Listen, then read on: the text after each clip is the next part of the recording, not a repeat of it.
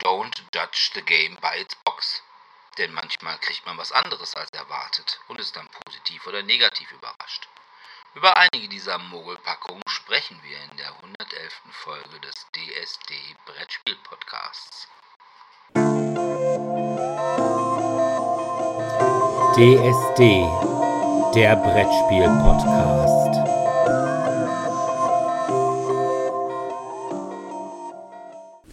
Ja, hallo erstmal und willkommen zur 111. Folge von DSD, dem Brettspiel Podcast. 111. Ist ja fast Jeck. Eigentlich sollten wir gleich noch singen, wenn es Trömmelsche geht.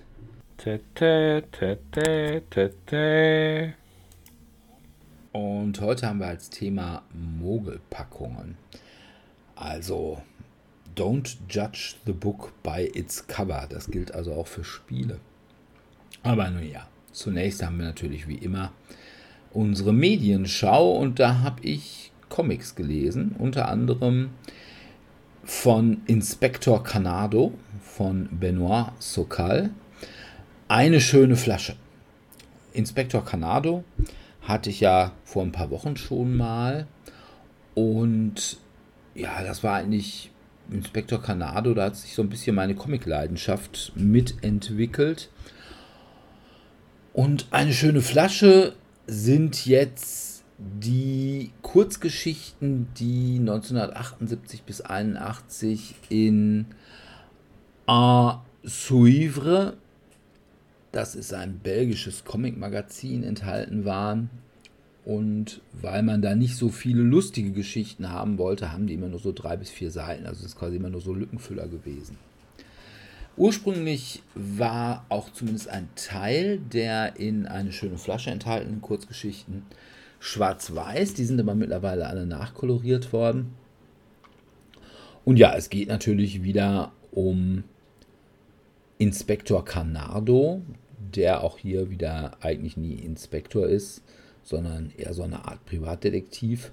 Also quasi so eine Mischung aus Daffy Duck und Humphrey Bogart hat also immer Kippe auf dem Zahn und Trenchcoat an und im Anfang arbeitet er noch auf einem Bauernhof.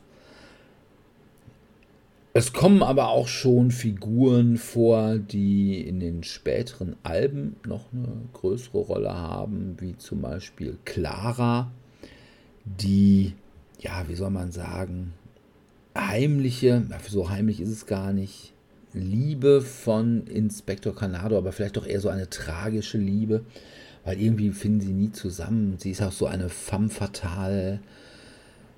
Und ja, man merkt, dass es die Anfangscomics sind von Sokal. Also die haben sicherlich auch von der Story her nicht die Qualität, die die späteren Alben haben. Aber für Canado-Fans ist das schon sehr in Ordnung.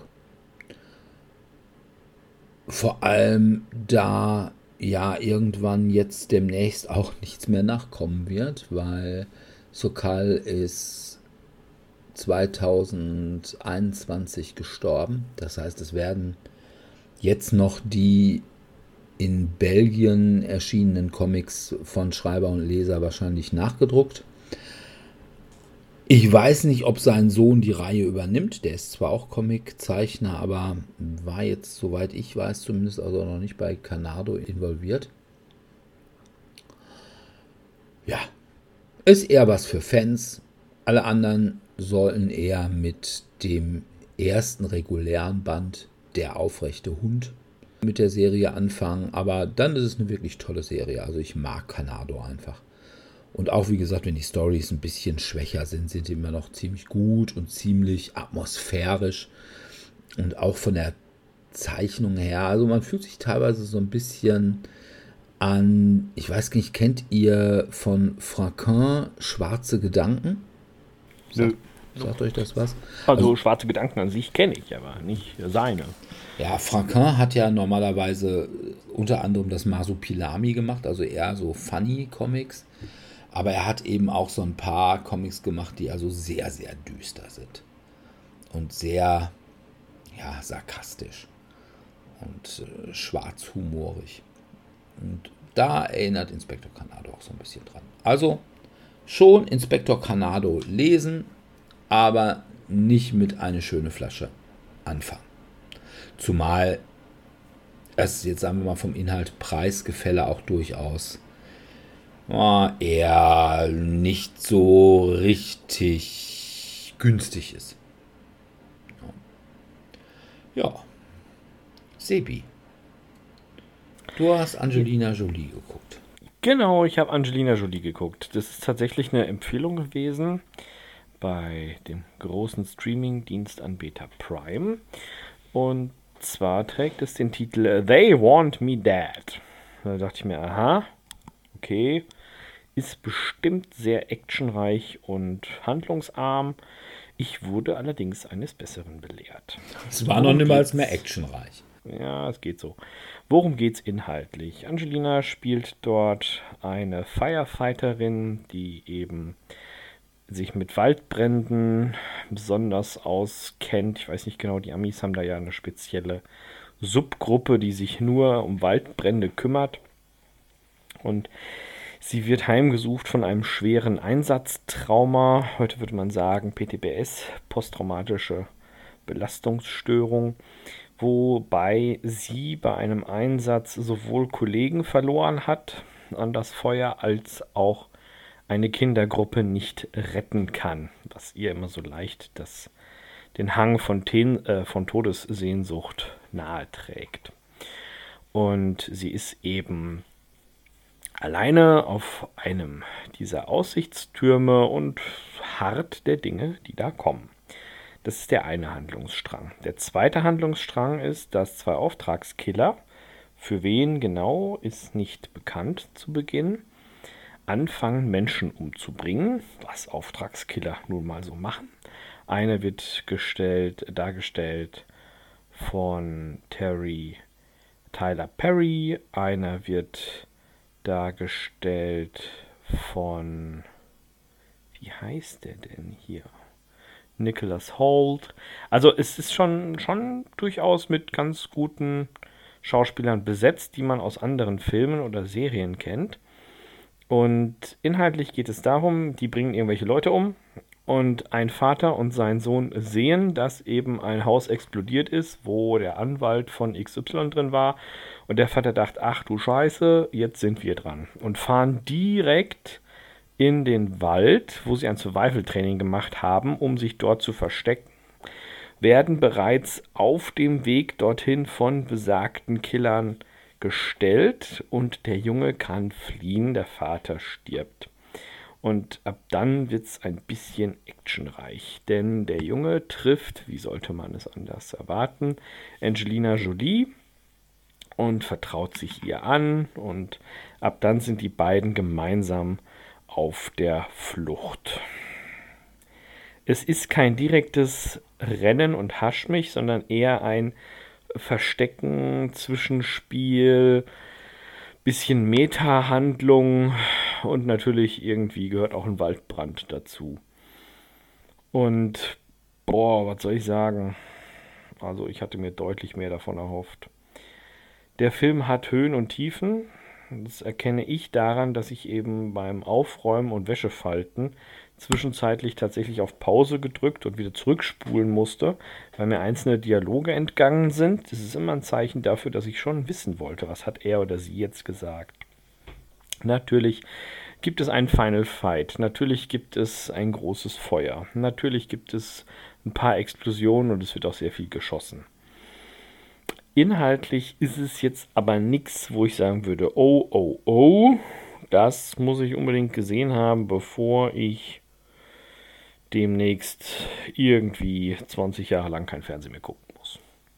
Also es ist ganz okay, aber ich würde jetzt keine klare Empfehlung dafür aussprechen. Dafür ist der Film einfach zu unrealistisch. Also da sind solche Lücken drin teilweise auch in der Story, wo XY rennt über ein Feld, wo ganz viele Blitze einschlagen. Das ist ja tatsächlich eine realistische Gefahr für Waldbrände und XY wird halbwegs vom Blitz getroffen und steht danach einfach wieder auf. Wo ich einfach mal sage, nö. Also das Realistischste an der Sache ist, dass die Ein- und Austrittswunde am Ende noch gezeigt wird. Aber pff, nö, einfach nö. Muss, muss nicht. Also ganz klares Nö. Aber jeder weiß, wenn du unter Buchen stehst, kann dir nichts passieren. Ja, so ähnlich. Weil Buchen musst du suchen, Eichen musst du weichen. Ja, es ist, manche Sachen sind halt tatsächlich ganz gut dargestellt. Also der Film ist ja nicht nur schlecht. Zum Beispiel geht es da bei besagter Szene mit den Blitzen darum, dass die Personen abwechselnd aufstehen und versuchen, über dieses Feld zu sprinten. Sie sind auch weit auseinander, damit, wenn dann nur einer erwischt wird und nicht beide. Aber, ey, pff, Leute, sorry. Ne, also da ist zu viel. Nee, irgendwo ist dann auch bei mir die Grenze erreicht. Wäre viel cleverer gewesen, wenn sie beide gleichzeitig laufen würden, könnte der Blitz sich nicht entscheiden. Also, ja, genau. Das, äh, ich sehe schon, wenn ich mal mit Dirk in ein Gewitter gerate, lasse ich dich einfach vorgehen. Ne? Das macht es etwas einfacher. Nein, nein, dann gehen wir direkt nebeneinander, weil wie Ja. gesagt, dann denkt sich der, dann denkt sich Der der, Blitz, der mhm. Blitz, hm, nee, Händchen halten können wir schon überhaupt nicht, weil Mhm. dann wird das ja weitergetragen werden. Ja, also es ist auf jeden Fall Man so muss super. den Blitz verwirren. Ja, okay. Dominik, Ja, ich habe auch so einen actiongeladenen Film mit ja, relativ hochkarätiger Besetzung geguckt, nämlich Day Shift auf Netflix mit Jamie Foxx in der Hauptrolle, Dave Franco als Co-Star, Snoop Dogg kommt vor und ja, von den anderen habe ich mal ein bisschen was gehört. Megan Good, Eric Lang, Lange, keine Ahnung. Eric Lang, habe ich wohl Ja. auch schon was gehört, aber, in ganz aber nicht bei dem dann Zugang, ja. Ja, worum geht's? Es geht darum, um einen Mann, eben gespielt durch Jamie Foxx, Bud Jablonski, der tagesmäßig eigentlich so tut, als wenn er Poolreiniger wäre und durch LA fährt, um Pools zu reinigen. Sein wahrer Job ist aber, Vampire zu jagen und zu töten. Und er macht dabei,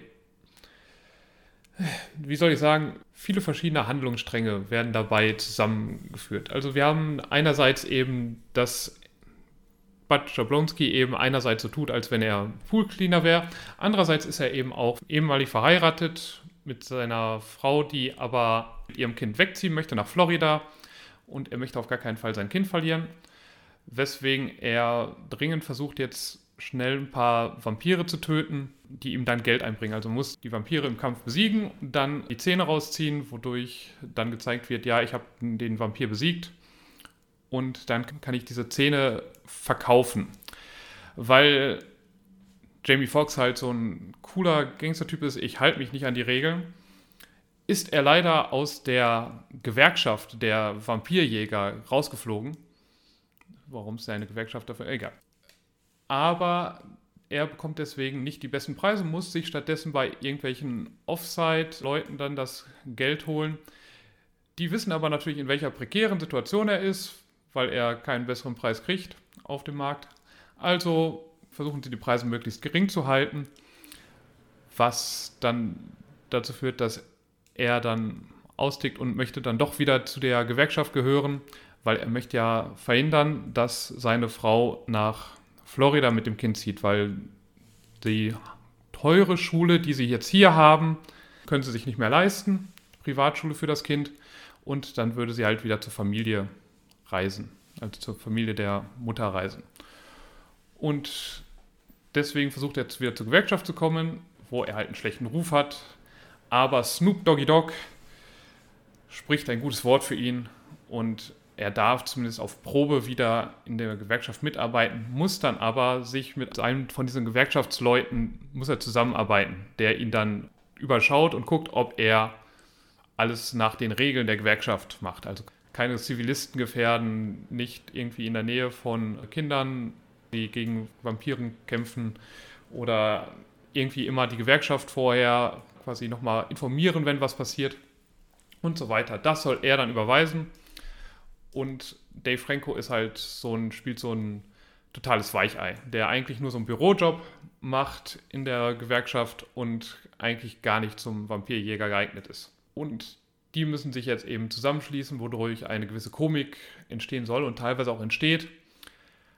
Aber das Ganze ist einfach sehr convoluted, also sehr durchmixt von diesen ganzen Storylinien, die ich jetzt quasi erwähnt habe, mit der Familie, mit der Gewerkschaft, mit irgendwelchen Regeln, die dann aufgestellt werden.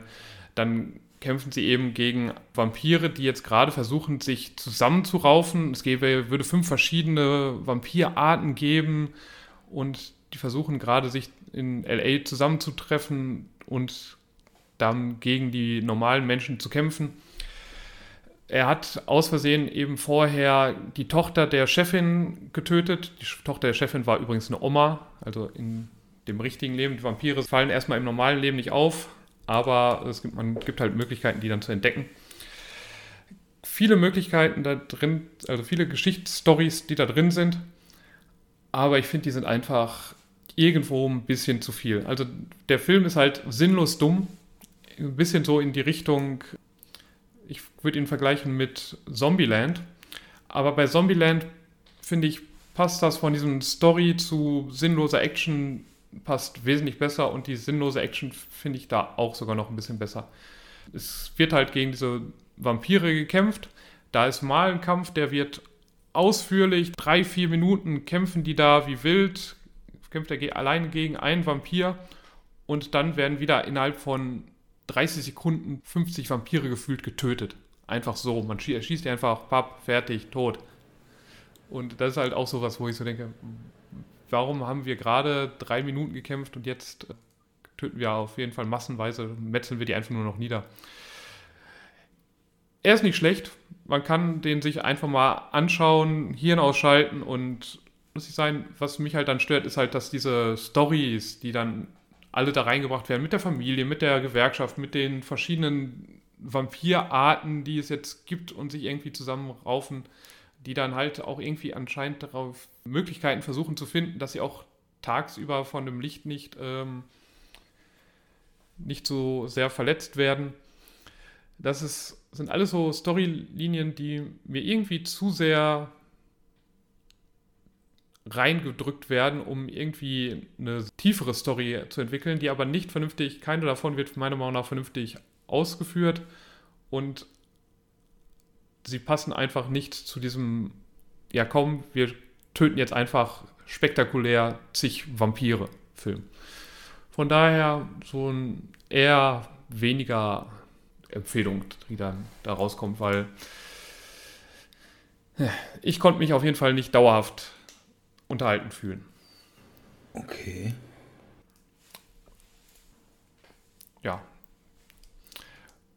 wie gesagt, weiß nicht, was man sonst jetzt noch dazu sagen sollte. Also man kann den sich bei Netflix anschauen. Er hat 100 Millionen Budget anscheinend gehabt, was auch meiner Meinung nach Wahnsinn ist für so eine Art von Film. Ja, aber 100 Millionen ist ja heute echt nicht mehr viel, ne? Ja, vor allem wenn du halt Jamie Foxx, Dave Franco und was halt Snoop Dogg oder sowas dann reinhaust. Die wollen wahrscheinlich alle mindestens 10 Millionen schon haben. Ja, kann bleibt für, sein. Für Special Effects und sowas bleibt dann gar nicht mehr so viel dann übrig. Ja, gut. Ja, ich habe nochmal Comic gelesen. Und zwar den Lobster Johnson Omnibus Part 1. Lobster Johnson kennt vielleicht der eine oder andere im Zusammenhang mit Hellboy.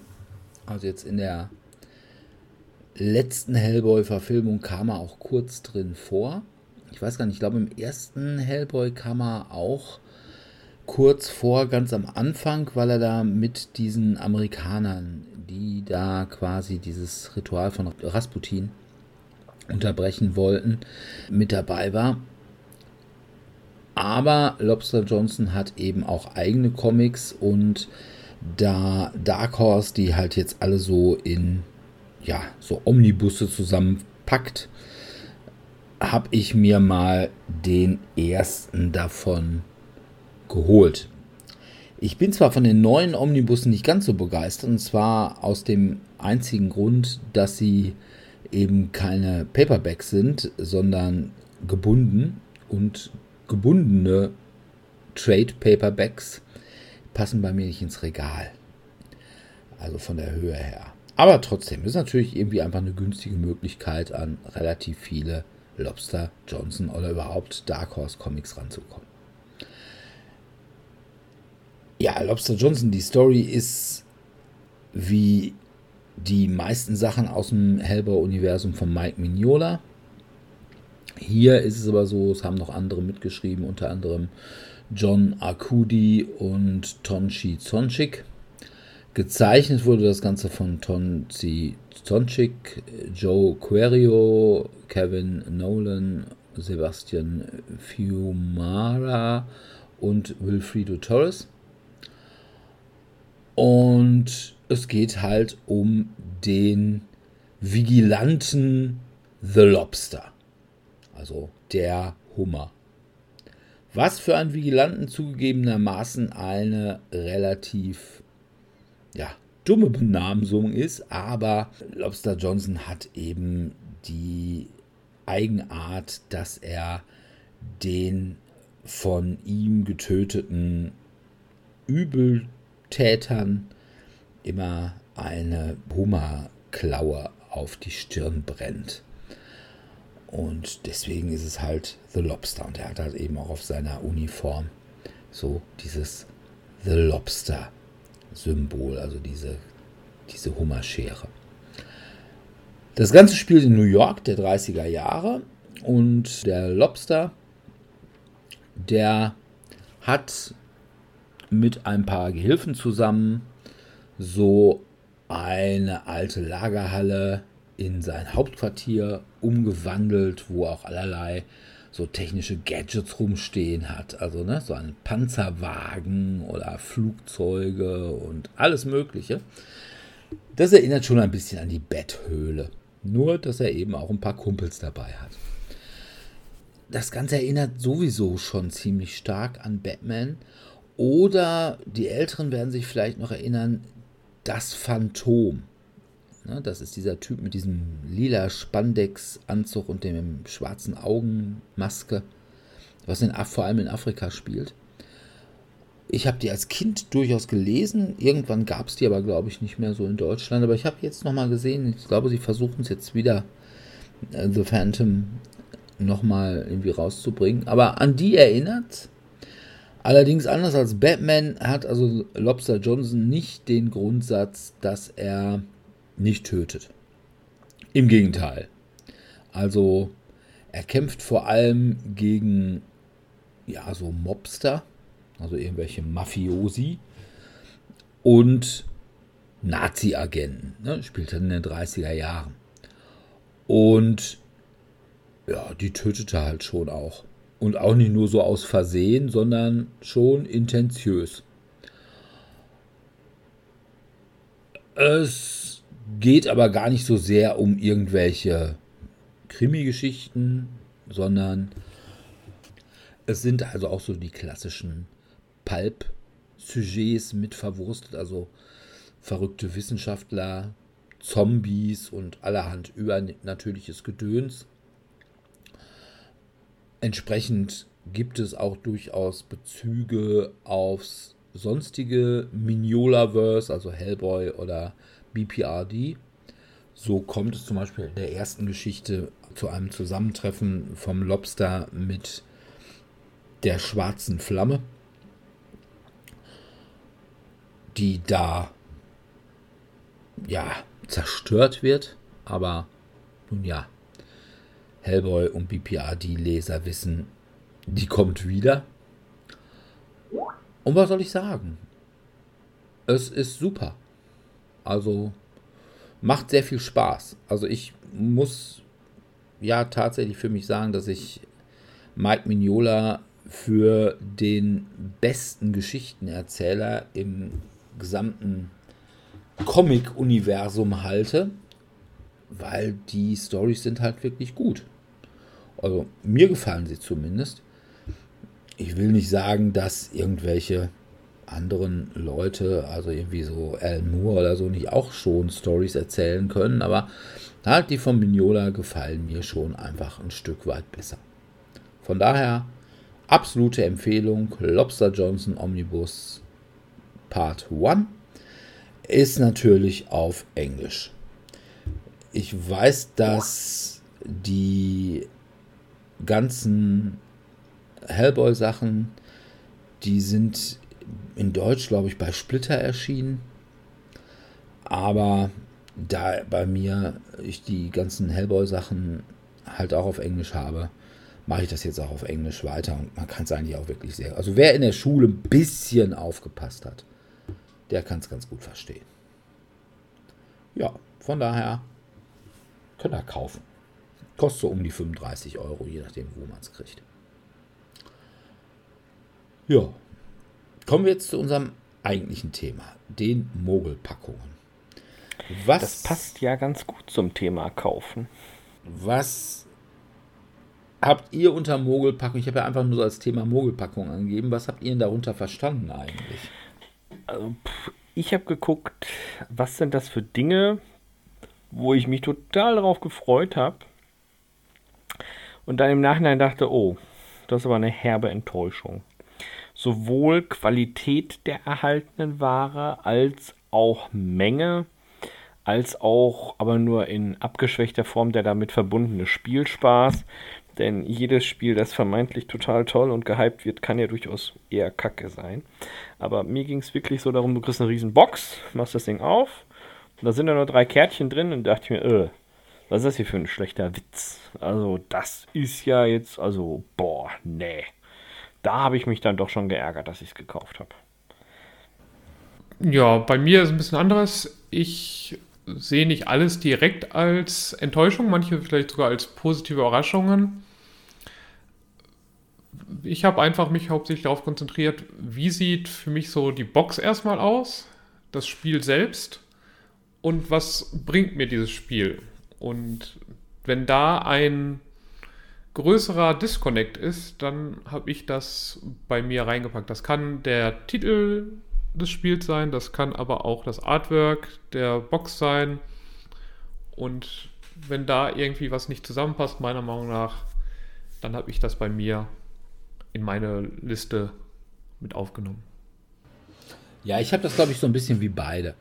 Also ich habe einmal dieser Disconnect zwischen, ich sehe die Packung, sehe das Cover und habe dann auf einmal ein Spiel, was irgendwie gar nicht dazu passt.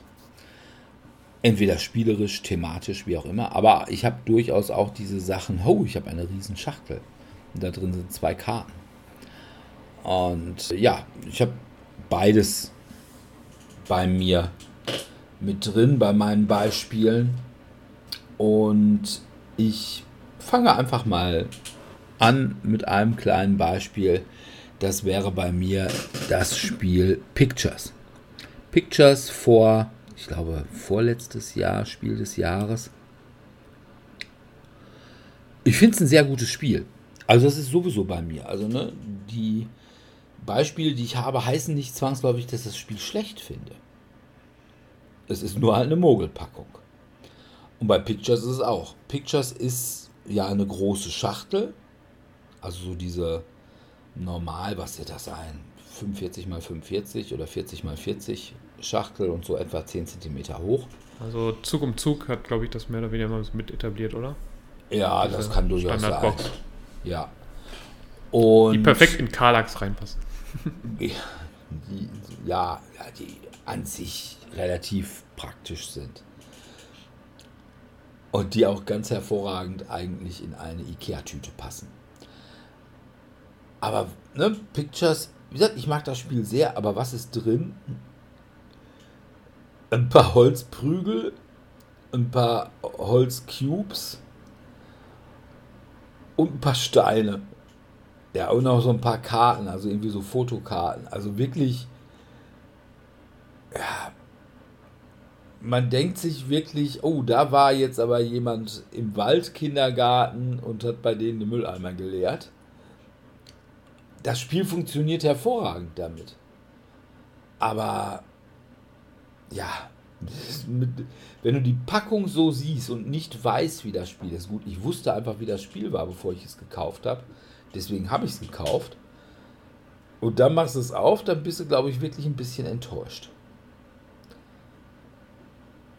Von daher bei mir Pictures war eines der ersten Beispiele, die mir da sofort eingefallen sind. Eine der größten Kaufenttäuschungen hatte ich, glaube ich, schon mal in einem anderen Kontext angeschnitten, aber nicht direkt zum Thema Kaufenttäuschungen proklamiert. Und zwar spielten wir bei Freunden zusammen das wunderbare, ja, es ist kein Trading Card, es ist eher so ein Deckbilder mit Sammeloption. Aventuria die Kartenadaption des Schwarzen Auges, was ich generell gut umgesetzt finde in manchen Passagen. Aber man kauft, wie Dirk schon sagte, eine normal große Box, die wirklich richtig viel Platz wegnimmt. Und dann ist da drin so eine dusselige Faltkarte und vielleicht 25, wenn überhaupt. 25 ist schon sehr viel geschätzt. Ich tippe mal eher so auf 18 normale Spielkarten mit neuen Charakteren, neuen Monstern und zwei, drei Endgegnern und einem kleinen Büchlein, wo eben erklärt ist, wie die Handlung weitergeht, weil das ja als Rollenspiel angesetzt ist. Und da dachte ich mir, und das Ding hat jetzt 40 Euro gekostet? Das ist ein Materialwert von unter 2,50. Und da war ich wirklich echt sauer. Also da habe ich mich sehr geärgert. Und vor allem, du hast dann diese dusselige Box. Ne? Was willst du mit der dusseligen Box? Die ist einfach viel zu groß. Kannst eigentlich direkt wegschmeißen und den Rest in so eine kleine Kiste mit einsortieren. Da habe ich mich sehr geärgert. Vor allem, es ist auch nur eine Erweiterung. Ja, okay, wir haben ungefähr 30 Stunden gespielt, bis wir die durch hatten. Das ist auch in Ordnung. Vom Preis-Leistungs-Verhältnis 30 Stunden Spielspaß für 20 Euro. Naja, gut, da will ich jetzt gar nicht meckern. Äh, für 40 Euro, Entschuldigung. Aber, brr, äh, nee. Also da habe ich mich schon echt sehr geärgert. Da hätte mehr Material kommen müssen. Oder auch qualitativ besseres Material. Die Karte ist beim dritten Mal zusammenfalten, waren da schon die ersten Knickrisse drin. Das ist einfach nur billig verarbeiteter Mist. Da habe ich mich wirklich geärgert. Ja. Ich glaube, ich habe noch nicht oft genug betont, wie oft ich mich geärgert habe. Aber ich habe mich wirklich. Sebi? Ja, bitte. Hast du dich da eigentlich geärgert? Ja. Also da habe ich mich wirklich geärgert. Bei manchen Sachen nicht, aber da habe ich mich wirklich geärgert. Ja, ist aber das immer unschön, wenn man sich ärgern muss. Ja, das sage ich euch. Das war echt nicht schön. Dominik, hast du dich eigentlich auch schon mal geärgert? Dominik ärgert sich nie. Der ist die. Ich bin die Ruhe selbst. Freude in Person. Ja, ja genau. Ihm, ihm, ist die Gelassenheit des Goldfisches Vorbild. Ja, wo ich mich so ein bisschen geärgert habe, ist ein Spiel, was ich letztes Jahr, glaube ich, gekauft habe. Ich habe es auch schon ein, zwei Mal in diesem Podcast erwähnt gehabt. Das ist Canvas. Also es ist halt ein wunderschönes Cover und es hat halt diese durchsichtigen Karten, die man zu einem schönen Bild zusammensteckt und man bekommt halt Punkte für das Bild. Wobei man nicht die Punkte eigentlich für das Bild bekommt, sondern einfach nur für diese Symbole und Farben, die unter dem Bild sind. Also eigentlich ist das Artwork, was so für mich das Kaufargument für dieses Spiel war, komplett unwichtig. Das Einzige, was ich mir anschauen muss, sind diese Farbkleckse mit verschiedenen Symbolen drauf, die unter dem Bild sind. Und ich muss halt gucken, ja, habe ich von jedem Farbklecks ein, habe ich von jedem Symbol ein, habe ich von einem Symbol mindestens zwei, habe ich irgendwas nicht oder sonstiges.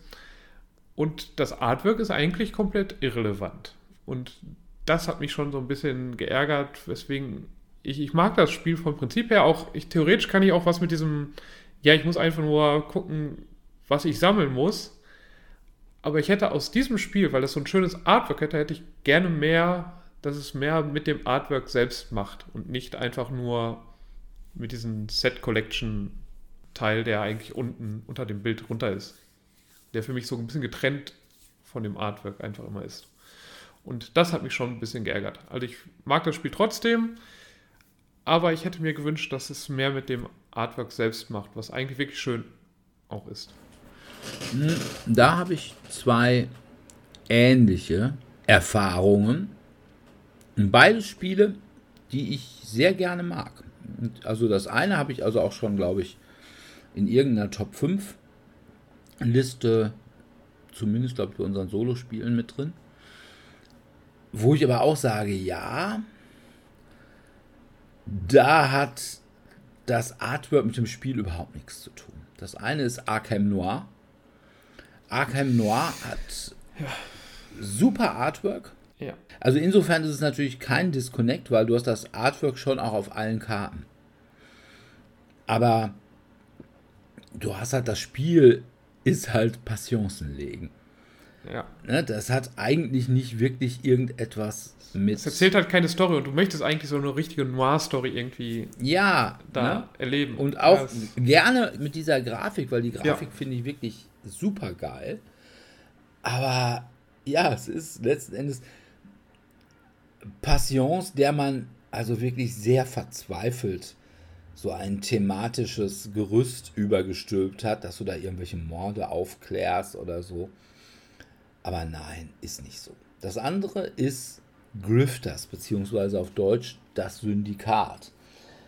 Also das Cover und auch die Karten haben so ein Cyberpunk Comic Verbrecher-Syndikat-Stil. Und was du dann spielst, ist Romme. also nichts gegen Set Collection. Aber da ist das Spiel wirklich so dermaßen Romy-esk, dass das wirklich gar nichts mehr mit dem Artwork zu tun hat. Ja, auch da wieder aufgeflanschtes Thema. Als Set brauchst du halt eben bestimmte, was weiß ich, ein Dieb, zwei Schläger und ein Hacker. Und man hätte auch sagen können, du brauchst für ein Set ein Karo, zwei Kreuz und ein Pik. Könntest du genauso gut spielen. Ja, es ist schön, dass du diese Grafik hast. Also ne, das Auge ist ja auch mit. Und wie gesagt, das Spiel ist durchaus nicht schlecht. Aber wenn man so das Cover sieht, dann denkt man sich echt, boah, da kommt jetzt was echt Cooles raus. Und ja, kam dann doch nicht so raus. Also wo ein echter Disconnect ist. Ja, also Arkham Noir und Grifters beziehungsweise das Syndikat. Sibi. Das sagt mir jetzt überhaupt nichts. Aber gut, ne, wenn es eh eine Mogelpackung ist, finde ich, muss es ja auch nicht so nur der Burner sein. Also Syndikat habe ich auch nicht gespielt, aber Arkham Noir kann ich bestätigen. Das, ja. das war für mich auch eine Enttäuschung. Ja. Ich bin tatsächlich von einem meiner liebsten Spiele auch sehr enttäuscht. Von Dominion. Also Dominion hat man. Mein Reden ja, seit 1871. Ja, ja, ja. Dominion hat ja auch, ja, es ist tatsächlich, wenn ich das so aktiv reflektiere, auch so ein Deckbilder. Und dabei sind die Editionen, die dazukommen, aber ganz ehrlich, ey, das hättest du aus so einer kleinen Schachtel rausbringen können, als eine Art XXL-Blister. So was weiß ich, wie Port Royal oder sowas, weil viel mehr Karten sind da auch nicht drin. Die, ja, wow, wir haben noch einen kleinen Sortierer mit dabei und auch eine neue Anleitung, aber das hätte man auch alles als kompakte Schachtel rausbringen können. Die machen das halt nur, und das ist auch tatsächlich einer der Punkte, der mich sehr an diesem Spiel ärgert, damit sie die Kohle dafür abgreifen können, weil du eben erwartest, in so einer großen Box auch entsprechend viel Material zu bekommen. Und letztendlich bekommst du nur, was weiß ich, 40 verschiedene Kärtchen dabei für, ja, 40 Euro. Huh, wow. Ähm, das ärgert mich. Also ich glaube, das, das wird mich auch noch eine Weile beschäftigen. Ich ärgere mich ständig darüber, wenn ich für mein Geld zu wenig Spielmaterial bekomme. Und es sind halt gut qualitativ hochwertige Karten, da würde ich mich jetzt gar nicht beschweren. Die sind von der Haptik sehr schön. Die sind auch relativ langlebig, wenn ich so überlege, wie viel ich damit schon gespielt habe und dass es immer noch ganz gut ist und nicht so wie manch anderer alles mal einsliefen muss, um es eben noch länger am Leben zu erhalten. Aber da habe ich mich auch schon bei der einen oder anderen Erweiterung sehr geärgert. Vor allem, das ist ja die Problematik, die ich gerade schon beschrieben habe. Man hat so eine riesige, dusselige Schachtel und dann wohin damit? Und dann sage ich mir, hä? Äh, halber Schrank ist voll. Ich habe mir zum Beispiel einen eigenen Dominion-Koffer gebastelt. Das Ding ist rotze schwer, weil Papier wiegt einfach. Aber es ist einfach kompakt und das finde ich so schön daran. Und das funktioniert viel besser. Also von daher leider, leider auch Dominion auf meiner Liste der Mogelpackungen, denn man erwartet ein etwas umfangreicheres Spielmaterialgewirre und bekommt dann letztendlich nur einen Plastikeinsatz, wo ganz viel einzelne Elemente drin sind, die man auch hätte kleiner und kompakter zusammenfassen können. No. Ja. In eine andere Richtung mal von mir aus ist einfach, dass das Cover so eigentlich relativ niedliche Comic-Grafik hat mit süßen kleinen Tieren, die alle so ein bisschen abenteuermäßig aussehen und man bekommt so ein bisschen so ein Vibe von Maus und Mystik, so so ein schönes, nettes Kinderspiel. Lass vielleicht kooperativ. Raten. Es fängt mit R an und hört mit T auf. Ja. Es ist Root. Eigentlich ein komplexes, ja, kleines Kriegsspiel im Grunde genommen mit sehr unterschiedlichen Fraktionen. Aber das Cover, wenn man es sich erstmal einfach nur anschaut, denkt man, ach, das ist aber süß, das kann bestimmt mit meinen Kindern spielen. Okay, wenn man sich genauer das Cover anschaut, sieht man so ein bisschen brennende Bäume im Hintergrund, was dann vielleicht nicht mehr ganz so süß aussieht. Aber trotzdem hätte man jetzt mit diesen schönen, schön gestalteten kleinen Maus-Abenteurern oder Katzenabenteurern oder Vogelbogenschützen, hätte man jetzt so denken können, ach ja, vielleicht spiele ich hier einfach wieder mit meinem Kind eine schöne, nette, kleine Abenteuergeschichte, die man gemeinsam so bisschen in Fantasy-Richtung führen kann, aber für Kinder geeignet. Und das ja. ist es halt leider gar nicht. also ob man es leider oder gut findet, ne, das ist dann wieder die andere Sache. Root ist ja eins der beliebtesten Spiele überhaupt, wird ja auch hoch angesehen von vielen Brettspielern. Ich finde, das ist jetzt, kann man erstmal relativ neutral sehen. Aber wenn man sich das Cover anschaut und dann herausfindet, worum es in dem Spiel geht und wie das Spiel sich spielt, dann ist das schon so ein bisschen misleading würde ich mal so Ja, das ist schon richtig. Wobei ich tatsächlich sagen würde, ich kenne ja Root jetzt nicht als tatsächlich analoges Spiel, sondern ich habe es ja nur auf dem Tablet. Und da ist es auch so, innerhalb des Spiels bleibt die Grafik ja extrem niedlich. Ja. Ich meine, diese also, Figürchen sind ja auch eigentlich prinzipiell so, diese Holzfigürchen ja, sind auch. Also du hast dann irgendwie zum Beispiel, wenn du jetzt irgendwie einen, einen Kampf hast, was weiß ich, irgendwie drei Adler gegen vier Katzen und die Katzen gewinnen, dann hast du als Animation zum Schluss so eine niedliche kleine Katze, die hochspringt und Hey ruft.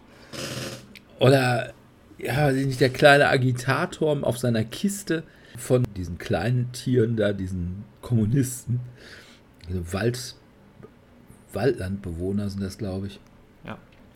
Das ist also auch da ist es alles niedlich, aber es geht halt darum. Und vor allem, er macht dann Hey und du siehst im Hintergrund lauter tote Vögel und tote Katzen liegen. Ja, das ist schon ein wenig ein Niedlichkeitsdisconnect. Ja, das ist wohl wahr. Aber ich finde das eigentlich ein Disconnect, den finde ich persönlich richtig, eigentlich cool. Ja, ich meine, wie gesagt, ich möchte das gar nicht, auch das Spiel gar nicht in Abrede stellen und das Spiel ist auch, ich habe es jetzt nur zweimal gespielt, soweit ganz cool, aber wenn ich jetzt mir das Cover anschaue, es lügt halt trotzdem mich an. habe ich das ja, Gefühl. aber ich glaube eigentlich nicht, weil es gibt ja auch so, nehmen wir mal zum Beispiel äh, so ein, beim Comics, so ein Comic, wie heißt der nochmal? Ach, Maus. Kennt ihr den? Den ist das nicht dieser Nazi? Genau, diese Judenverfolgung mit niedlichen Mäusen. Da hast du auch super niedliche Tiere eigentlich. Wobei da finde ich halt, das Cover sieht schon recht böse auch, wenn ich das richtig in Erinnerung habe. Ja, also mit so diesen Nazis. Ich glaube, ich habe den auch irgendwo.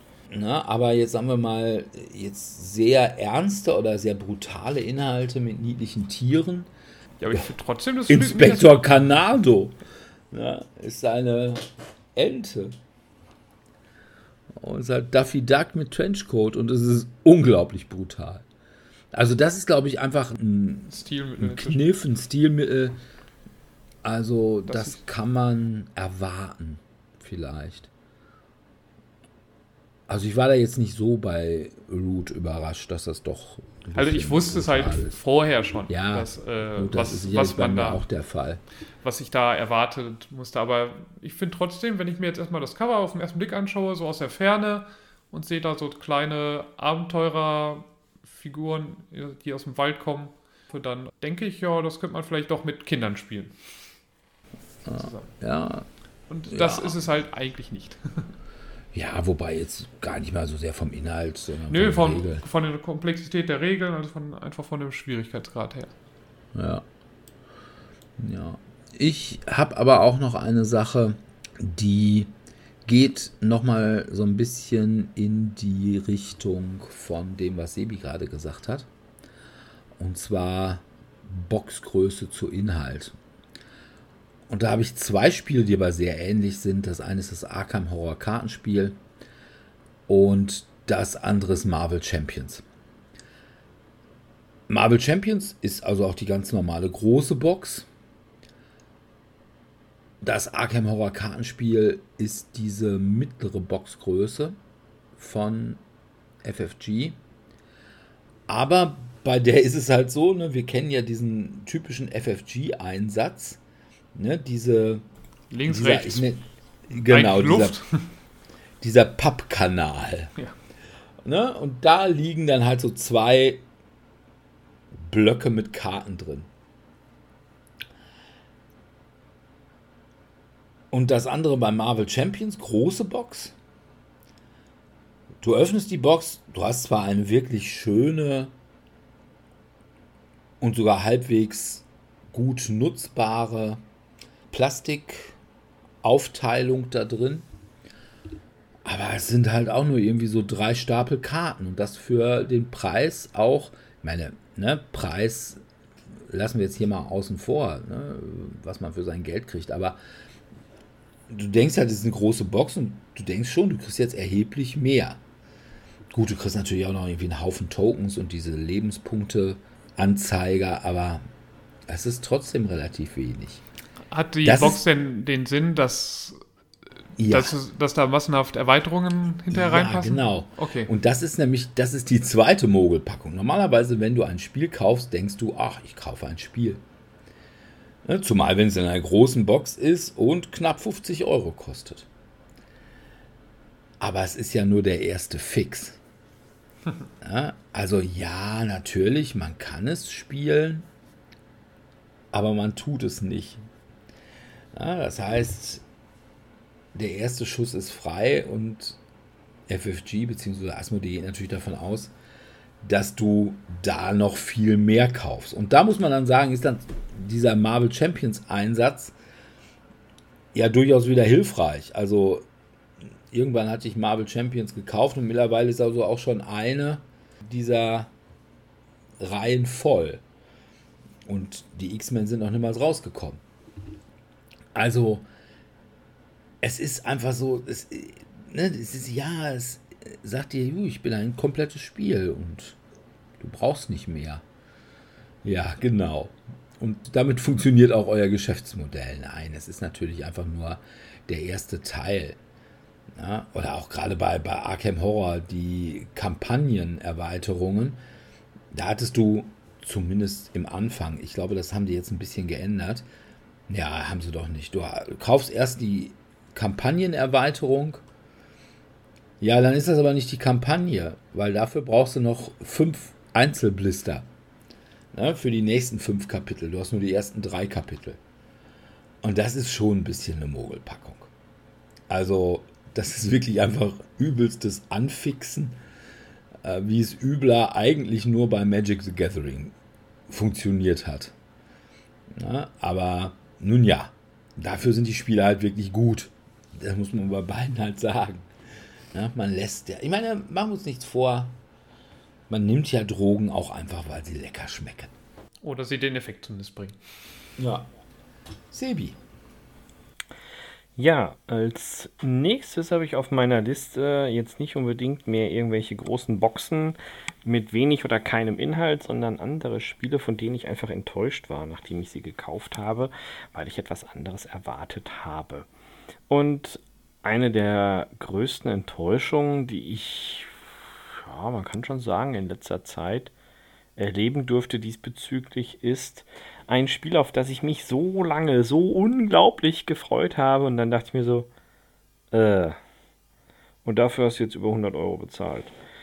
Hm, naja, okay. Ah, lass mich raten. Es fängt mit H an und hört Genau. mit Quest auf. Genau. Es ist tatsächlich die Neuauflage von Hero Quest. Ich bin ja eingefleischter Hero Quester der quasi ersten Spielergeneration. Und ich habe mir auch natürlich die Neuauflage bestellt und habe sie jetzt auch endlich beim Spielehändler meines Vertrauens im Tellurien abgeholt. Und ich mache die Box auf und denke mir so, äh. Also die Figuren sind einfach nicht gut, also qualitativ. Da, da gibt es mittlerweile so viel bessere Resin-Produktionen und ähnliches. Ich kann auch nicht mal sagen, aus welchem Material das ist. Die sind scharfkantig teilweise. Die sind nicht sauber gepresst oder haben nicht so viele Details, wie ich sie mir wünschen würde. Das ist einfach nicht schön. Also da denke ich mir, da hätte man mehr draus machen können. Und das zieht sich so durch das ganze Ding. Also inhaltlich, ja, klar, es ist Hero Quest. Ne? Hero Quest ist toll, habe ich auch schon oft gesagt, aber ich habe ja auch noch meine eigenes Hero Quest da zum Spielen und dann enttäuscht es mich dahingehend, wobei ihr mich ja da auch schon gerügt habt diesbezüglich, dass es einfach nur eine Neuauflage ist. Es ist ja noch nicht mal großartig eine inhaltliche Ergänzung oder Erweiterung. Ja, das war wirklich eine Enttäuschung. Ich habe es noch nicht gespielt, werde ich jetzt zeitnah mal anleiern. Ich habe auch schon die ersten Helden beisammen, die sich mit mir ins Getümmel stürzen möchten. Da werde ich auch mal die App-Version dazu ausprobieren, wie das klappt, wenn wir dann quasi zu viert aktiv spielen und nicht einer den Bösewicht mimen muss. Und da war ich aber wirklich enttäuscht. Also vom Material her, ja, okay, cool. Die ganzen Möbel sind jetzt alle in einem besseren, qualitativ besseren Plastikelement gegossen bzw. gepresst. Früher bei der Originalversion ist da ja noch ganz viel mit irgendwelchen kleinen Papptäfelchen und Pappschildchen. Das haben sie diesmal etwas robuster gestaltet. Auch die Würfel sind qualitativ sehr viel besser. Ich musste tatsächlich von meinem einen Original Hero Quest die Holzwürfel austauschen gegen Repliken aus Plastik, weil wir damit so viel gespielt haben, dass sie schon so abgegriffen waren, dass du kaum noch die Symbole erkennen konntest. Das ist diesmal hoffentlich nicht der Fall. Aber das war auch eine Enttäuschung. Da fand ich so, hm, da hätte ich mehr von erwartet für das Geld und auch für diesen Hype, der da latent drum aufgebaut wurde. Ich muss gestehen, ich kann noch kein Urteil bilden über die neuen Ergänzungen. Es gibt ja auch eine neue Erweiterung dazu mit weiteren neuen Helden und Charakteren und vor allem auch Gegnern. Aber hm, man hat einfach eine Erwartungshaltung, die geschürt weckt, die geschürt wird und das passte da irgendwie nicht so ganz. Da muss ich sagen, bin ich schon etwas enttäuscht. Aber hattest du die Erweiterung nicht auch schon? Ich habe alle drei Erweiterungen. Ich habe auch tatsächlich beim alten Spiel die Erweiterungen, aber die Erweiterungen hier sind tatsächlich anders. Also es gibt die eine, ich weiß nicht genau, wie sie heißt, wo es um diese arktischen Krieger geht. Die ist eine neue. Also da habe ich gar keine Ahnung, was da ist. Da kämpft man auch mit blauen Würfeln und Frostriesen und ähnlichem. Das stelle ich mir so, ach guck, ne, haben sie versucht, die Kurve zu kriegen. Und naja. Ja, ich gucke mir allerdings hier die Miniaturen gerade mal an. So schlimm sind die, finde ich gar nicht. Nö, die sind Also sind schon schlimm. bedeutend besser als die aus der ersten Edition. Ja, aber nicht auf dem Stand der Zeit. Boah, weiß ich nicht. Die Frage ist, was ist der Stand der Zeit? Also, Ja, du musst ja sehen, es ist nicht alles GW. ja, das sowieso, ne? Und da, wo es GW ist, kann man durchaus auch über den Stil sprechen. Dissent. Aber es ist schon, sag ich mal, auf dem Niveau von einem ah, Sword and Sorcery oder ja, sowieso auf Gloomhaven-Niveau oder sowas. Aber ja, gut, Gloomhaven habe ich halt nicht gespielt, da kann ich jetzt nichts zu sagen. wo, wo ist das nicht der Fall? Und ich würde sagen, ja, es kommt schon auch jetzt, sag ich mal, an, an Simon ran. Ich habe ja diverse Versionen von Zombicide und die sind einfach qualitativ besser, muss man einfach sagen. Klar, ist auch größer und hier und da und Also ich finde jetzt, also was ich da jetzt gesehen habe, finde ich die Zombie-Side-Sachen aber auch nicht durch die Bank besser. ja, ja, Aber hast du, halt- hast du dir jetzt das auch dann so live gesehen? Also manchmal ist es ja auch, dass es einfach, wenn man es halt anfasst. Ja, gut, dann ich habe das jetzt gesehen in irgendwelchen Painting Guides. Ja, also in irgendwelchen YouTube-Videos, wo ich da mal reingeguckt habe, weil ich die Miniaturen halt mal sehen wollte. Und ich hatte ja erst gedacht, mal, guck mal, ob die die alten Gussformen wieder auskramen. Hätte man durchaus machen können, ne? So aus, ja, ich sag mal, Nostalgiefaktor, aber dann wäre es ja wirklich das komplett gleiche Spiel gewesen. Aber nö, sie haben halt schon die gleichen Charaktere, also was weiß ich, den Barbaren, den Zwerg, den Elfen und ich glaube den Magier ist, glaube ich, in der Grundbox drin. Und ja, die gab es halt auch in der ursprünglichen Grundbox und die sehen halt schon also tausendmal besser aus. Naja, gut, das ist 30 Jahre her. Ne? Oh, von daher. Ja. Aber Dominik. Ja, das ist mir alles hier zu negativ. Ich möchte mal zu einer positiven Überraschung kommen. Also als ich das Spiel zum ersten Mal gesehen habe, hat mich das Artwork auf dem Cover eher abgeschreckt.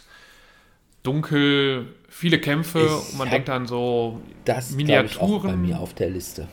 Miniaturenkämpfe, ja, kann man sich mal angucken, dann dreht man es um und wird noch weiter enttäuscht, weil es sind gar keine Miniaturen. Man hat nur auf einer ziemlich langweiligen, in Anführungszeichen, Welt- oder Kontinentkarte ein paar farbliche Chips, die man dann da Du drauf meinst in packt, diesem Spiel, wo es um um äh, zu kämpfen? Hotelbau auf Helgoland geht. Nee, es geht um Fantasy-Kämpfe auf einem Aber es Kontinent. könnte, wenn man sich das anguckt, genauso um Hotelbau auf Helgoland. Guckt, ja. Genau, das könnte auch, also was dann da drin ist, könnte damit, zumindest mit diesen Chips auch passieren. Mit den Karten halt wieder nicht, aber von den Chips schon. Aber was es ist, was es eigentlich ist, ist im Grunde genommen so eine Zug-um-Zug-Variante vom Spielprinzip her, die sehr flott geht, die auch Spaß macht, mit Area Control dann eben gemischt, nämlich Ethnos. Also Ethnos hätte ich, glaube ich, in 100 Jahren nicht von selbst gekauft und angespielt, aber irgendwann landet es halt auf dem Tisch, dachte, ja, komm, spielst du mit, machst du mal mit und habe dann festgestellt, oh, das macht ja Spaß. Das ist ja ziemlich simpel, es geht schnell voran und man hat eine gute Zeit innerhalb von einer Stunde ungefähr. Und dann ist das Spiel vorbei man kann neue Monster, neue Fantasy-Figuren mischen. Ist dann auch dadurch sehr variabel, weil man eben gucken muss, welche Länder wie viele Punkte dieses Mal bringen, welche Völker diesmal da drin sind. Und also mir macht es immer noch sehr viel Spaß. Ich habe es, glaube ich, auch schon mehrfach in diesem Podcast erwähnt gehabt. Aber vom Cover her und sowohl Vorder- als auch Rückseite hätten mich nicht in 100 Jahren dazu gebracht, dieses Spiel zu Also spielen. ich habe das Spiel bei mir auch auf der Liste. Allerdings aus genau umgekehrten Gründen. Ein Spiel, wo man drauf guckt, das ist ja sogar auch von Simon. Ja, und wo du denkst, boah, Wenn du vorne guckst, da muss auch Ja, Kämpfe, da müssen Miniaturen drin Von sein. Miniaturen und dann geht das aber so richtig dabei. Und dann guckst du dir das Spiel an. Ich meine, insofern kann man sagen, es ist vielleicht keine Mogelpackung, weil ich meine, ein Bild wäre sogar auf der Rückseite. Also vom, vom Spielplan. Ja, Und vom Spielbrett. das sieht also wirklich aus, als würde sie ja wirklich so, so kleine Pappcounter auf einer braun-blauen Insel verschieben. Und deswegen sage ich mal, sieht du könntest mit diesem Spielplan und diesen Materialien, könntest du das Ganze einfach kurz umthemen und sagen, wir bauen Hotels auf Helgoland. Und derjenige, der das größte und mächtigste Hotel-Imperium hat, hat gewonnen.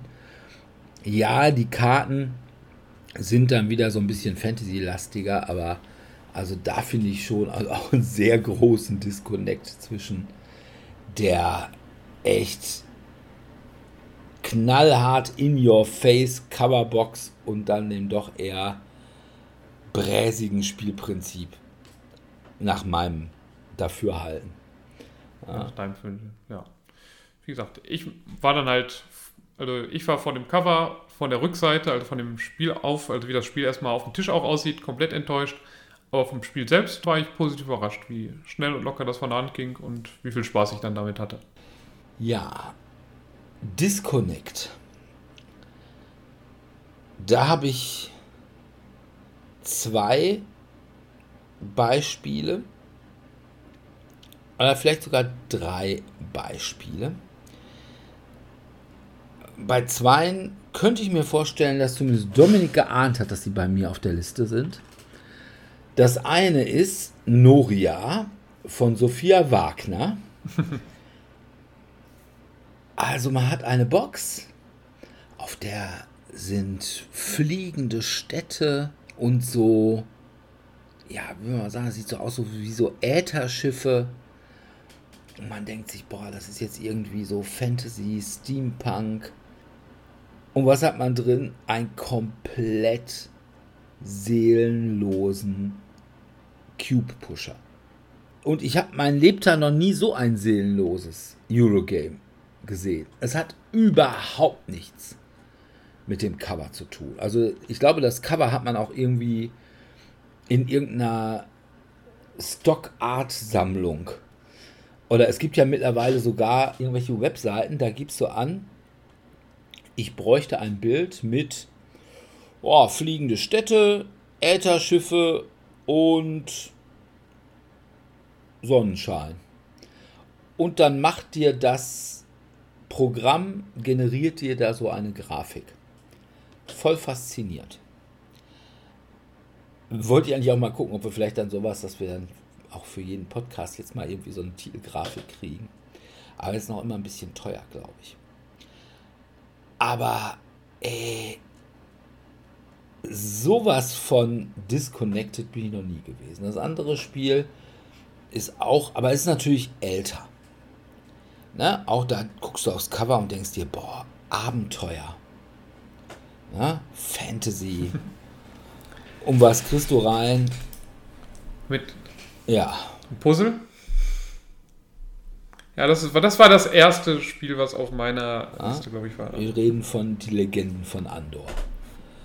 Oh also, Gott, das war auch so eine Enttäuschung. Ein Spiel, wo ich sage, es lebt tatsächlich davon, dass es eben diese Grafik hat und sagt, boah, ey, guck mal hier, ich bin ein Abenteuerspiel. Und viele. Du hättest natürlich gerne noch Miniaturen, aber sagen wir mal, man könnte sich noch darauf einigen, dass das ja, einfach mit. Ja, zumal, als es rausgekommen ist, ich weiß nicht, wann ist das rausgekommen? Okay. 2012 steht hier da hatte man vielleicht auch noch nicht so viel. Gut, es gab schon Descent 1, aber hm, naja. Ja, aber Kosmos wusste noch nicht, wusste einfach noch Miniatur nicht. Miniaturmacht, äh, ja. Das ist richtig gut. Du weißt Kosmos immer noch nicht, aber. Deswegen gibt es Pappaufsteller.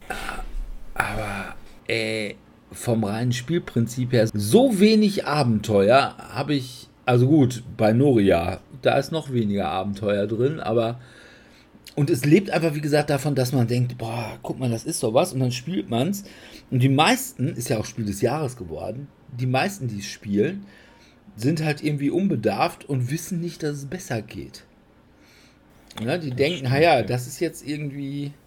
Der crazy Shit, da, ja. Das, das ist Brettspiel, Abenteuer, wie es nur so geht. Nein, ist es nicht. Es ist einfach Brettspiel, Abenteuer, wie sich Michael Menzel das ausdenkt.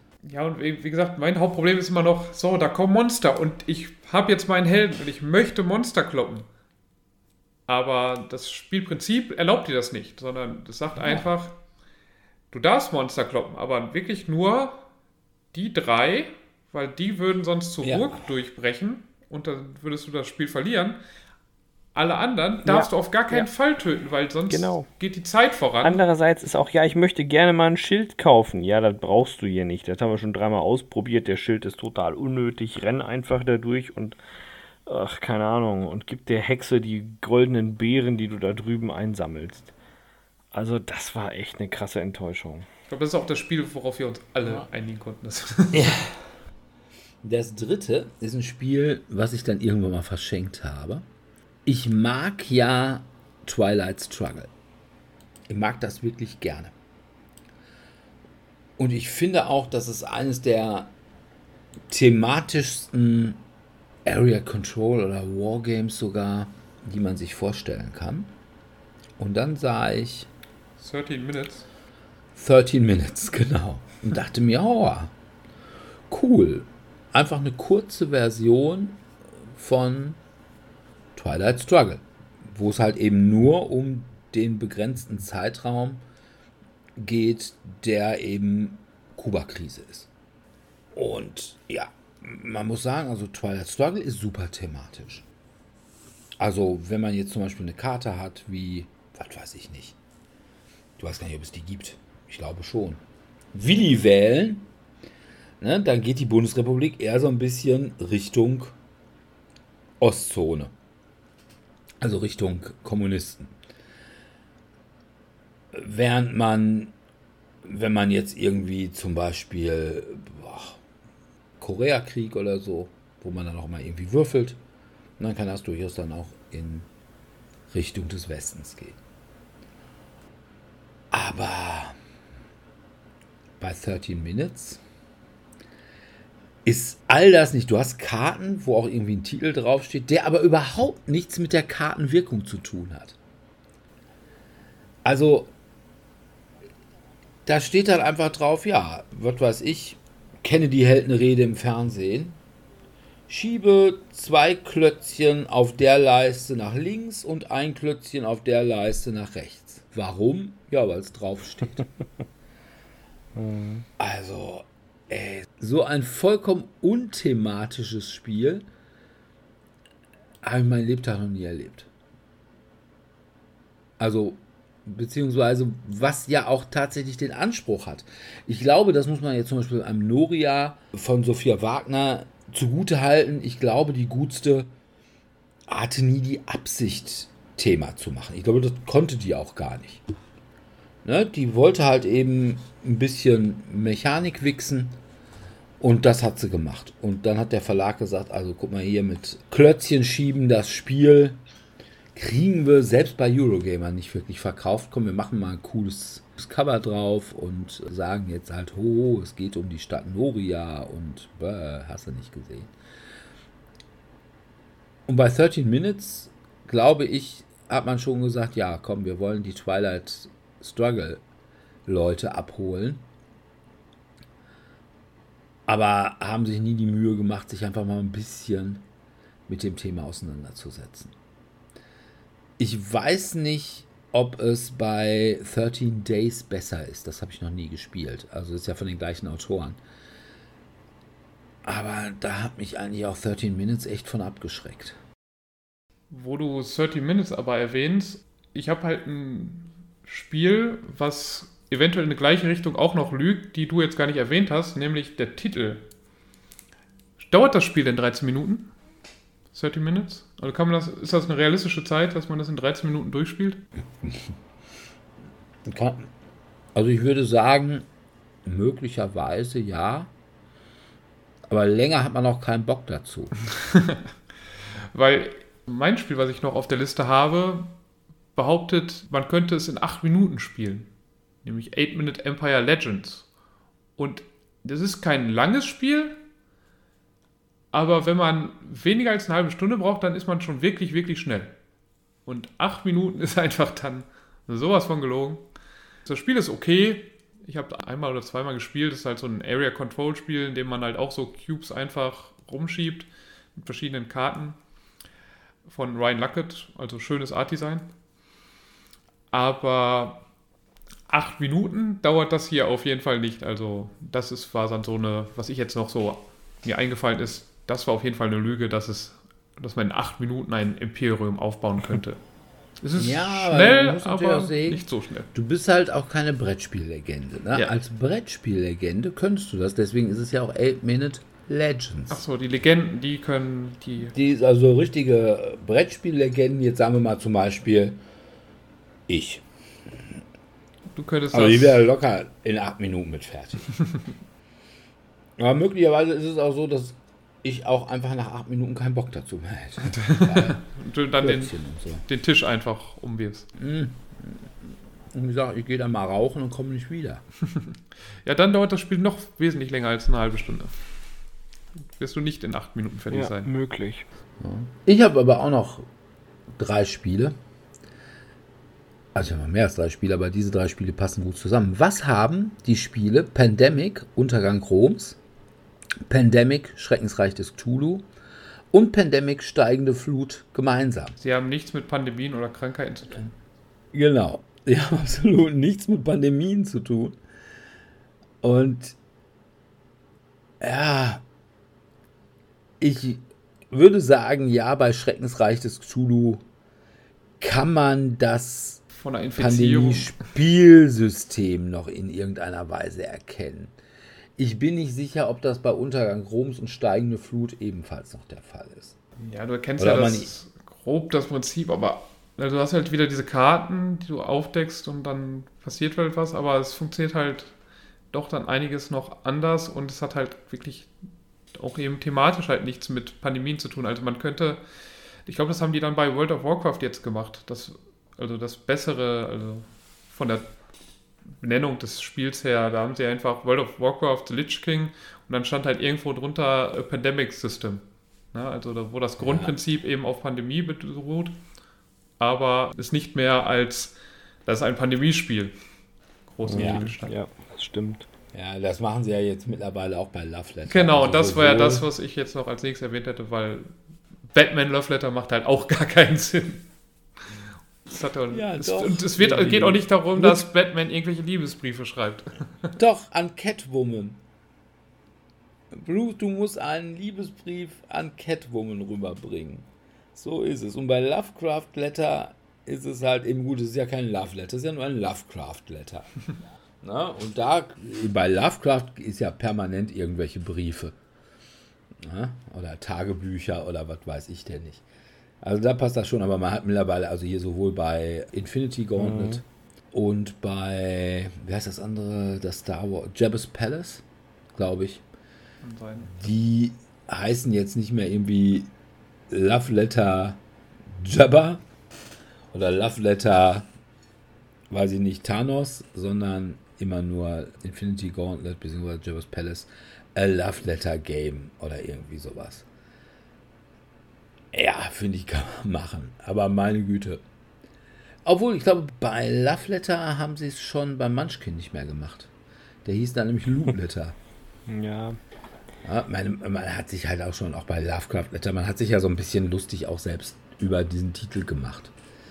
Ja, also von daher fand ich das irgendwie schon ein bisschen passend und zumal ja auch wirklich das Spielsystem wirklich komplett das gleiche ist. Ja, oder sehr, Nur eben sehr. das Thema ist ein anderes. Und das sehe ich also auch bei Schreckensreich des Cthulhu vielleicht noch am ehesten, aber bei steigende Flut und Untergang Roms finde ich ist also, ja, es sind ein paar Prinzipien und ja, es ist kooperativ. Ha? Und es hat den gleichen Autor. Aber das war es dann irgendwie auch schon mit den Gemeinsamkeiten. Ja, aber ich meine, das, vom Prinzip her fände ich es halt noch schlimmer, wenn das Spiel jedes Mal komplett das gleiche wäre. Ne? Also wenn jetzt da keine Regeländerungen vorgenommen werden, sondern ich könnte mir jetzt einfach nur aussuchen, welches Thema ich dann haben möchte. Ich habe eigentlich fünfmal das gleiche Spiel, wäre ja auch langweilig. So hat man zumindest, ja, ich kann mir Pandemic kaufen und Pandemic Fall of Rome, auch wenn halt, wie gesagt, der Titel kompletter ja Blödsinn aber ist, das aber ist doch häufiger so, finde ich, dass der Titel irgendwie relativ wenig mit dem Spiel zu tun hat. ja. Da habe ich auch. Leider. Ja, Leider ist es so.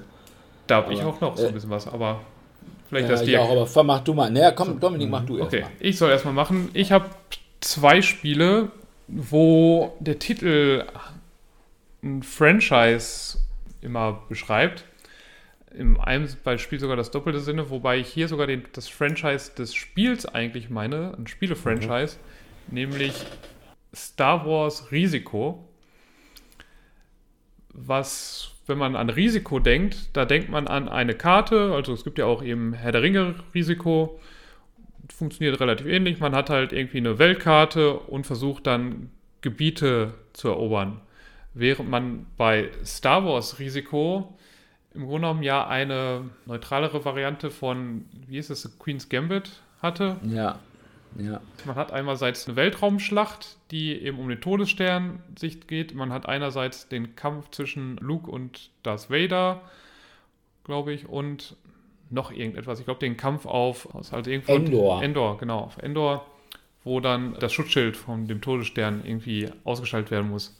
Und es ist halt ein ganz okayes Spiel, es ist jetzt nicht großartig, aber es hat halt erstmal nichts mit Risiko zu tun. Ich glaube, es werden halt beide Gruppen dann enttäuscht. Also, oder die einen entdecken es nicht, weil sie denken, da ist Risiko drin. Und Risiko ist halt blöd und langweilig. Das Massenmarktspiel. Und die, die das Massenmarktspiel eigentlich spielen wollen, die denken sich, hä, ich wollte doch irgendwelche auf einer Karte irgendwelche Gebiete erobern mit Würfeln einfach und nicht noch irgendwelche Nebenkämpfe dann ausführen und ich weiß gar nicht, worum ich mich jetzt gerade kümmern muss. Ich habe drei Kämpfe zu machen, das ist, überfordert mich hier komplett. Die komplett unterschiedliche Systeme haben. Ja. Ja, also ich glaube, damit haben sie sich halt keinen Gefallen getan, dass sie das halt Risiko Star Wars genannt haben. Aber Ja, es war ein in akzeptables Deutschland Spiel. nicht. Ja. Aber es war auf jeden Fall, es ist ein akzeptables Spiel. Ich habe es inzwischen weggegeben, aber es war ein akzeptables Spiel. Also wenn man es findet für ein paar Euro, ich würde keine Mondpreise dafür zahlen. Ist aber auch, glaube ich, nur ein Ja, Zweispielerspiel. ne? es ist ein zwei bis vier Spielerspiel, aber ja, es ist ein Zwei-Spielerspiel. Ja, ist wie Schach, das ist ja auch bekanntermaßen ein 2 bis 8 Spielerspiel. Oder bis 2 bis 16, Sp- äh, Ja, bis kann- 32 Spielerspiel. Genau, 32, jeder spielt eine Figur. Genau. Und das zweite, was so ein Franchise, das hat einen Videospiel-Franchise-Namen, bei dem man auf kleinen Karten immer gegeneinander kämpft, seine Basis aufbaut und dann sich gegenseitig bekriegt, bis die eine Basis dann eigentlich kaputt ist. Oder es hat dann auch einen Story-Modus, wo man aber auch auf relativ kleinen Karten irgendwelche Missionen erfüllen muss, nämlich Age of Empires 3. Und das ist ein Worker-Placement-Spiel mit Area Control, wo man verschiedene Plastikfigürchen hätte und je nachdem, was für eine Plastikfigur man hat, die macht die unterschiedliche Effekte und man greift auf ganz die kompletten amerikanischen Kontinent und auch noch ein paar weitere Kolonien an. Also es ist viel grandioser von dem Scale her und spielt sich halt überhaupt nicht ansatzweise wie eine Brettspielumsetzung von Age of Empires 3. Mhm. Ist kein schlechtes Spiel, ich mochte es gerne sogar. Ähm, ist für mich fast sogar eine kleine positive Überraschung. Aber wenn man jetzt Age of Empires 3 kennt und weiß, wie man das jetzt als Videospiel spielt und denkt, man bekommt jetzt irgendwie so eine Art Brettspielumsetzung davon, das ist es hier leider nicht geworden. Ich meine, inzwischen heißt es auch nur noch Empires Age of Discovery. Also es war, wurde, glaube ich, nur in diesem ersten Print dran Age of Empires 3 genannt, weil dann, glaube ich, auch die Lizenz von dem Titel dann noch ausgelaufen ist. Aber es war halt dann doch so ein bisschen sehr disconnectend, was man jetzt wieder an Titel hat und was man dann als Spiel bekommen hat. Und deswegen ist das halt auch für mich so eine Lüge gewesen, die man da ein nahegebracht hat. Ja. Ja. Ich habe auch noch zwei. Das eine, und das sind beide Spiele, die ich gar nicht so schlecht. Ich jetzt nicht Granaten gut finde, aber ich finde sie auch nicht so schlecht. Das eine ist ein Spiel, was wir, Dominik und ich zumindest, unlängst miteinander gespielt haben, wo wir hier auch drüber gesprochen haben. Dreadful Circus. Ja. Also, Dreadful Circus ist gar kein schlechtes Spiel. Aber wenn ein Spiel furchtbarer Zirkus heißt, also dre- dreadful im Sinne von oder gruselig, und ich dann ein Auktionsspiel habe, wo es darum geht, irgendwelche Stadtplättchen zu sammeln oder süße Versuchungen, äh, hat das irgendwie nichts mit Dreadful Circus zu tun. Ja, okay, man hat da teilweise so ein bisschen auf den Karten und auf einzelnen Karten so ein bisschen Freakshow-Artwork, aber Ja, also mit Dreadful Circus hat das alles irgendwie gar nichts zu tun. Wie gesagt, es ist gar kein schlechtes Spiel. Also, es ist jetzt kein Spiel, wo ich sagen würde, hey, boah, ey, muss ich gleich morgen nochmal spielen. Aber es ist okay. Also es war jetzt nichts, wo man sagen müsste, Gott, das ist Lebenszeit, die bringt hier keiner wieder. Aber wie gesagt, unter Dreadful Circus, da denke ich an was anderes. Da will ich Killer Clowns haben. Also Dreadful Circus als Erweiterung für Smog Rise of Moloch wäre eine super Sache. Aber so, man hätte das Spiel jetzt auch irgendwie einfach nur nennen können. Ja, Zirkus Flippy Floppy oder so. Oder ich glaube, das wäre sogar besser gewesen hier, wie heißt nochmal dieser amerikanische, wo du auch den Film so toll findest, mit Hugh Jackman. Also uh, The Greatest Showman. Ah, ja. Mhm. Genau. Wie heißt der Ähm, äh, Pete- Zirkus nochmal? Pete Burnham? Ja, P.T. P.T. Burnham, Ba- Pete Burnham. Barnum. Barnum, ja. Genau. Äh, Das wäre, finde ich, ein super Titel, der hätte auch dazu gepasst, wo du sagst, okay, wir müssen jetzt irgendwie irgendwelche Tourneen oder so und darauf Aufstellen. dann eben steigern. Das andere Spiel ist X-Men Aufstand der Mutanten. Es ist eine große Box und es ist mit X-Men ne, und vorne drauf auch Wolverine und Storm und was weiß ich nicht. Naja, und was ist drin? Kniffel. Ich meine, gut, das ist auch bei das ältere Zeichen. Aber ältere Zeichen ist schon mal keine große Box, sondern ist eine kleine Box. Und ja, also ja, du hast einen gewissen thematischen Connect, dass du jetzt zum Beispiel sagst, irgendwie ein Wolverine würfelt mehr rote Würfel, dafür würfelt, weiß ich nicht, eine Storm mehr blaue Würfel oder sowas. Aber wenn du die große X-Men-Box siehst, dann denkst du zumal als X-Men-Fan, glaube ich, echt eher an was anderes. Also da denke ich sogar eher an irgendwie dieses Spartacus Remake von X-Men. Ich glaube, das heißt auch X-Men Revolution oder irgendwie so. Ich weiß es gar nicht. Ich habe es sogar, aber aber du denkst nicht an Kniffel. Das ist ja aber manchmal so, dass sich hinter vermeintlich irgendwelchen fancy Names sehr, ich sag jetzt mal liebevoll, altbekannte Spielsysteme verstecken, wo ich mir dann denke, Hä? also, nee. Naja, gut, ich glaube aber auch die Anzahl der Spielsysteme ist endlich. Ja, na klar, mit Sicherheit, klar. Neues Ne? Also auch der, der Mecha oder der Spielsysteme der Mechaniken. Ne? Aber ich würde bei einem X-Men Aufstand der Mutanten würde ich also ein anderes Set von Mechaniken erwarten.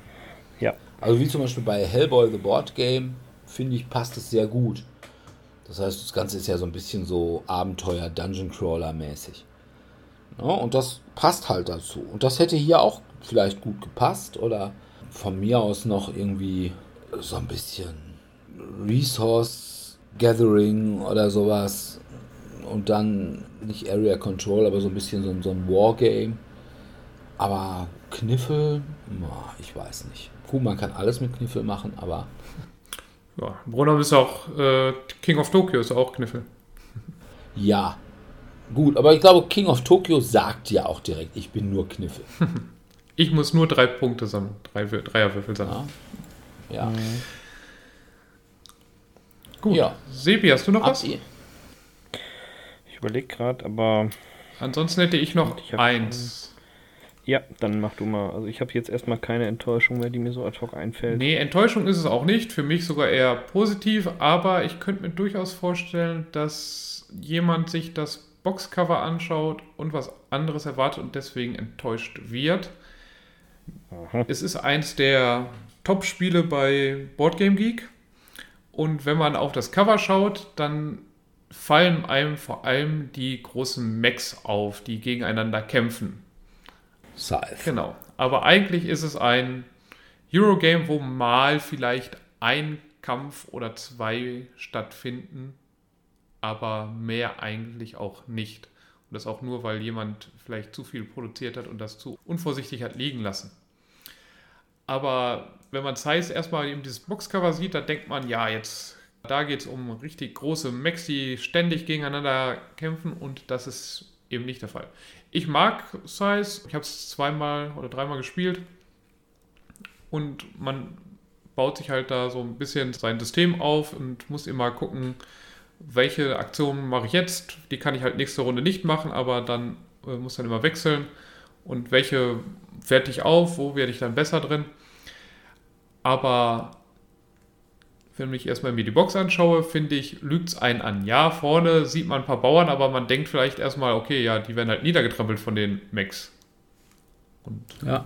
da ist halt der Disconnect auch meiner Meinung nach recht groß zwischen Boxart und eigentlichem Spiel. Für mich wahrscheinlich eher ins Positive, weil ich jetzt auch nicht so der riesige, ständig, ich muss gegeneinander kämpfen Fan bin. Aber ich kann mir durchaus vorstellen, dass da einige enttäuscht wurden, die jetzt einfach das nur vom Boxart her gekauft haben. Und sich jetzt so Mac, Mac Warrior oder sowas dann vorgestellt hätten. Ja, das ist wohl wahr. Allerdings, ich hatte kurz darüber nachgedacht, ob ich es noch mit reinnehme und dachte ich mir, ja gut, das ist jetzt aber vielleicht ein bisschen zu Bekannt. naseweiß. Ja. Also ich bin ja sowieso kein großer Fan von Scythe, aber ein großer Fan der besseren Version von Scythe. My Little Scythe. Genau, My Little Scythe. Allerdings My Little Scythe, du machst die Box auf, kein einziges Pony drin. kein Applejack, kein Twilight Sparkle, kein Pinkie Pie, kein Fluttershy und keine Cutie Marks und kein Ponyville. Gut, dass du My Little Pony so gut kennst. Ja, logisch. Ich habe auch My Little Pony das Rollenspiel. Ich gebe es tatsächlich zu. Aber alles nicht da. Ne? Gut, du hast auch niedliche Tierfiguren. Ja, schon. Aber wenn ich My Little davor sehe, und es spielt ja auch darauf an, und wir alle wissen, warum es die Ponys nicht drin sind, weil wegen Lizenzen, Lizenzgebühren und so. Aber ein bisschen enttäuschend fand ich es schon. Wobei ich dann tatsächlich die Tabletop-Simulator-Version davon empfehlen kann. Weil ja, da, drin, da sind tatsächlich auch die Ponys drin. Von daher. Ich will nicht sagen, es ist die bessere Version. Nein, ja, ist schon, My Scythe ist schon das bessere Scythe. Aber auch da hat man nicht viel Kampf. Man braucht es nur einmal, weil du kriegst halt nur einmal dafür eine Den Belohnung. Ja. ja. Und deswegen muss man gar nicht so häufig eine eine Kuchenschlacht machen. Na gut. Ja, also liebe Spielehersteller, tut uns einen großen Gefallen. Verarscht uns nicht. Weil sonst kommt auch ihr in einer unserer Folgen vor. Ja. und werdet hier gnadenlos durch den Kakao gezogen. Und gedisst. Na, wir wollen also, wenn ihr einen Klötzchenschieber machen wollt, dann Herrgott, tut halt drauf vorne irgendwas alten Römer vor römischer Hafenkulisse oder Ackerbau und Viehzucht. Na, wobei ich glaube, Ackerbau und Viehzucht ist exklusiv für Uwe Rosenberg vorbehalten. und die Resten müssen sich mit Hamburgum-Cover oder äh, wie das, dieses alte Cover von Kalis.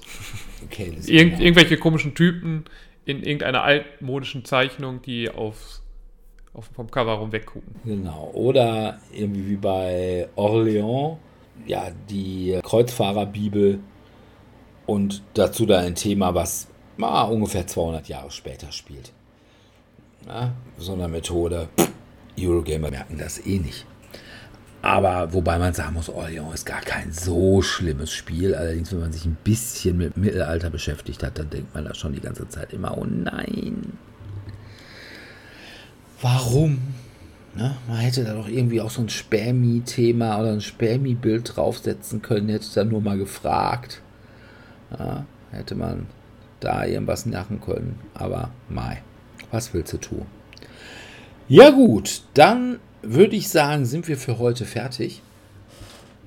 Und wir bedanken uns bei unseren Zuhörern fürs Zuhören. In zwei Wochen haben wir wieder ein Metathema. Und zwar beschäftigen wir uns damit, wie löst man Kämpfe? No, indem man irgendwie miteinander redet und so, ne? Nein, mhm. natürlich nicht, indem man, weiß ich nicht, würfelt, Karten zieht, Karten ausspielt. Oder einfach Schnick, Schnack, Schnuck. Oder so. Ne? Also wir beschäftigen uns mit Kampfsystemen in Spielen. Mal gucken, vielleicht haben wir einen Gast. Weiß ich noch nicht. Ich habe noch nicht eingeladen.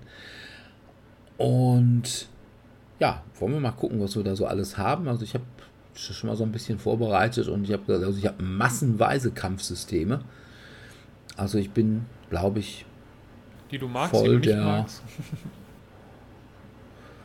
ja, doch so an sich Kampf bin ich schon großer Freund von. Also ich bin schon ein großer Freund von auf die Fresse. Na? Ja, das äh, stimmt. Ich mag nur keine Nazis spielen. Ja. Ansonsten, wer mit uns spielen will, der kann das tun mittwochs im Tellurien in Dortmund-Eichlinghofen. Ja, also selbst Sebi ist jetzt dem Vernehmen nach öfter wieder dabei. Hm. Ich allerdings weniger, was mit meiner beruflichen Einspannung mittwochs zu tun hat. Ähm, zumindest erstmal so bis Weihnachten voraussichtlich. Aber danach sicherlich wieder. Und ja, wir würden uns freuen, wenn ihr da mal campt. Ansonsten würden wir uns natürlich genauso freuen, wenn ihr uns bei Facebook liked, wenn ihr uns bei iTunes Sterne gebt, wenn ihr beim Podcatcher eurer Wahl uns als das bezeichnet, was wir sind, nämlich der beste Brettspiel-Podcast der westlichen Hemisphäre und überhaupt der einzige, der für coole Brettspieler auch nur ansatzweise akzeptabel ist. Und wenn ihr das getan habt, macht ihr uns sichtbarer, so dass demnächst alle DSD hören und ihr dann also quasi jeden Donnerstag morgens auf der Arbeit mit allen euren Arbeitskollegen die neueste Folge diskutieren könnt. Ansonsten würden wir uns freuen, wenn ihr auch in zwei Wochen wieder dabei seid und bis dahin verbleiben wir mit einem freundlichen Tschüss. Ciao, ciao. Tschüss.